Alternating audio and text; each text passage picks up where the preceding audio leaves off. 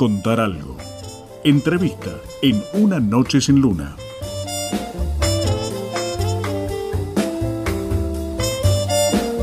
Muy bien amigos, vamos a charlar con una gran cronista que tiene la República Argentina. Ella es periodista, vuelvo a decirle cronista.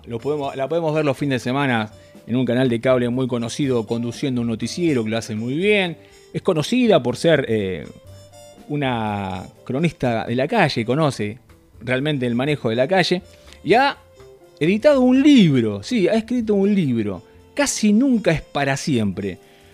¿Cómo le va Valeria San Pedro? Bienvenida, buenas noches. Hola, muy buenas noches. ¿Cómo le va? ¿Cómo le va, Valeria?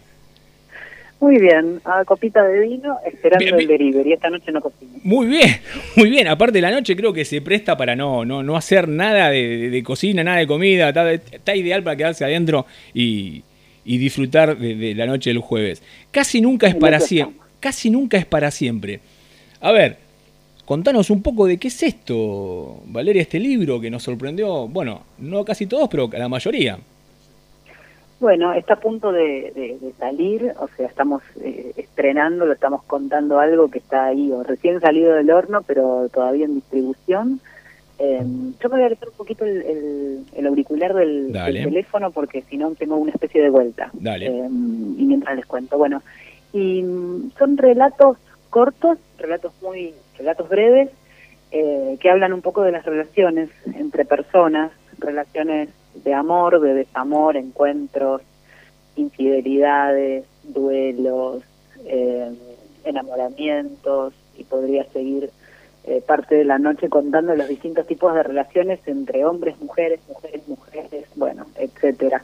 Em, y surgió, no sé, empecé, empecé un día a escribir un poco como un juego, supongo, corriéndome de, esto que presentabas, ¿no? De la crónica mm. diaria que, tiene que ver con la cuestión más dura periodística, en una guardia periodística, pero empezando a, volar un poquito con la imaginación y, empecé a encontrarle el gusto a, contar otras historias. ¿Es tu primera incursión así en la literatura o ya tenías otros trabajos? ¿Has trabajado en, otro, en otros libros? No, para nada, es lo primero. Tengo otro libro eh, editado que nada que ver, que fue un trabajo más periodístico, muy lindo descubrimiento, que fue una guía de Buenos Aires, insólita y secreta, en donde ahí había eh, también corrido de la cosa periodística, pero con, con un trabajo de fondo que en definitiva era buscar las trastiendas de, rincones de Buenos Aires. Eh, eso fue formato libro, pero esto de, meterme con otra historia y, y que linde ahí con, digamos, que son ficciones, pero no dejan de ser historias este, de personas, ¿no? Personas de, que uno se puede representar, que puede conocer, o incluso que te podés sentir identificado o interpelado con esa historia. Me pasó un, día que, estas historias que nacieron un poco como, sin, ser un proyecto literario, en redes sociales, yo las publicaba en Instagram, que viniera un compañero técnico del móvil y me diga, te metiste en mi casa como diciendo, estabas espiando y describiendo lo que me pasaba. Y eso es el mejor halago que puedo recibir cuando ni pensaba en que esto se podía convertir en un libro. ¿Y cuánto tuviste, o si se te fue muy difícil escribir las historias, o simplemente fluyeron?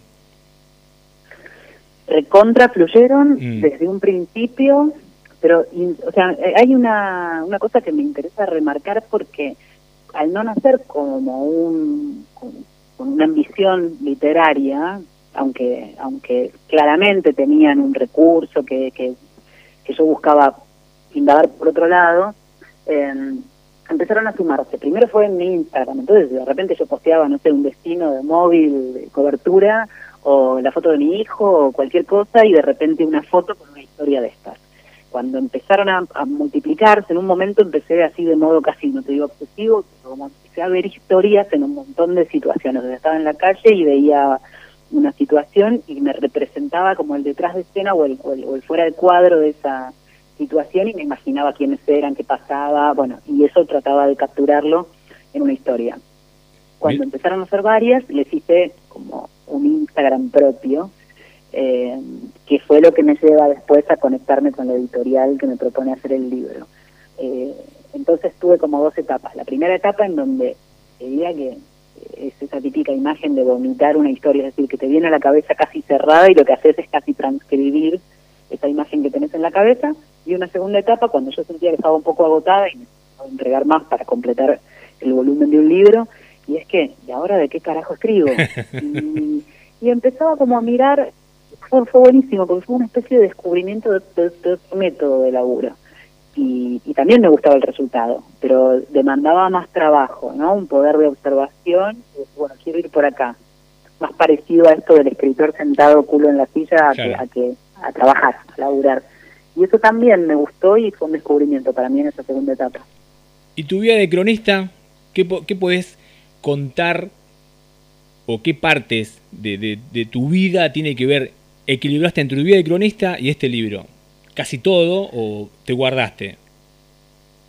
Eh, yo creo que estoy en todos lados porque básicamente me, permito o, o, logré con el correr de los años que digamos mi, mi manera de ser, mi, mi metodología de laburo y demás son bastante transparentes al momento de estar al aire. Mm. Eh, creo que eso hace que, que gane mucho a favor en el trabajo de todos los días como cronista, sea que me toque cubrir una una toma de terrenos o, o que me toque descubrir un policial o el aumento del pescado, pero quiero decir, en, en, ahí estoy yo, detrás de eso, con, con, con mi vida cotidiana, con mi apreciación y con mi modo de escribir. Y esto otro, que era un poco más ambicioso, es eh, de alguna manera apelar a, a algo mío quizás más interno, o sea, si bien no es autorreferencial, aunque creo que todas las relaciones sí. en algún punto nos pueden generar una empatía o una identificación, hay al momento de describirlas la búsqueda de eh, dar con un sentimiento, con una emoción, y ahí al menos yo apelo a, a recursos propios, internos en este caso, con lo cual, ¿quién soy más yo? Yo creo que soy soy las dos. Lo que pasa es que una persona tiene un montón de caras y en este momento es como que estoy mostrando varias, sería algo así. Conocemos, eh, al menos los que somos televidentes y tenemos la oportunidad a veces de, de, de, verte en un móvil o cruzarte en alguna noticia, se te nota un temperamento fuerte, alto, y temperamento fuerte de Valeria San Pedro para, para encarar cualquier tipo de móvil, ya sea el cambio de billete de 5 pesos o como dijiste recién, una toma de terrenos. Eh, sí, se nota, Valeria, no hace falta que nos aclares eh, tu impronta.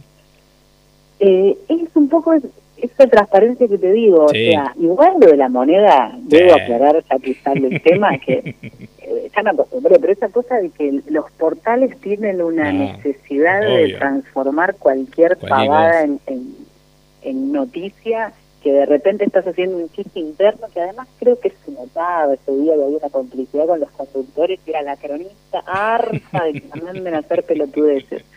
Y digamos no voy a negar pero además el hecho de decidir evidenciarlo de modo cómplice con mis compañeros conductores eh, hace que claramente no estoy enojada sino que estoy compartiendo Seguro. que eso es una pavada Seguro. digamos eh, me permito hacerlo, está todo bien, encontré un registro que me parece amigable dentro de que también es cierto todo eso. Es decir, es cierto que tengo un temperamento fuerte y es cierto que hay momentos en donde en donde los puntos los pongo cuando algo me incomoda, cuando no me gusta, cuando creo que es de otra manera, eh, lo hago saber. Y así soy en la vida, ¿eh? Igualito. Estamos charlando con Valeria San Pedro, autora de Casi Nunca es para siempre. ¿Cuándo lo podemos ir a buscar a alguna librería, amiga? Hoy me empezaron a llegar un montón de notificaciones este, de librerías que me eh, arrobaban o me, me, mencionaban porque les había llegado y lo estaban ahí acomodando bien, bien, en, bien. En, en, las mesas de, de, libreros. Así que dice la editorial que a partir del 1, así que nada, en un par de días, Listo. después del fin de semana, empezaron a llegar ahora, así que la verdad que estoy muy contenta, esta experiencia distinta de ser autora, ¿viste? Entro como un poco tímida al, al, al mundo de la literatura porque además eh, fue una incursión que, que, que, hice de a poco, sin creérmela, y sin embargo, y a pesar de eso, o sea, lo leo, ¿viste? Es una emoción tener el libro como en mis manos, y lo leo y me gusta, es lindo Bien. cuando te pasa que de repente escribís algo que en el momento crees que está logrado y después lo relees y te gusta, que no es lo mismo que en los sueños, viste que a veces soñás una idea o cuando te estás bañando o más cuando estás dormido y crees que es un hallazgo y cuando al otro día te levantás y la pensás es una mierda. Bueno, no, por suerte no me pasó eso con el libro. Valeria, te deseamos lo mejor, sabemos que tenemos algunos, tenés algunos compromisos, te deseamos lo mejor con Casi Nunca es para siempre, cuando tengamos el libro en las manos vamos a leerlo, por supuesto, vamos a aprovechar leerlo y también te contaremos nuestra, nuestra experiencia.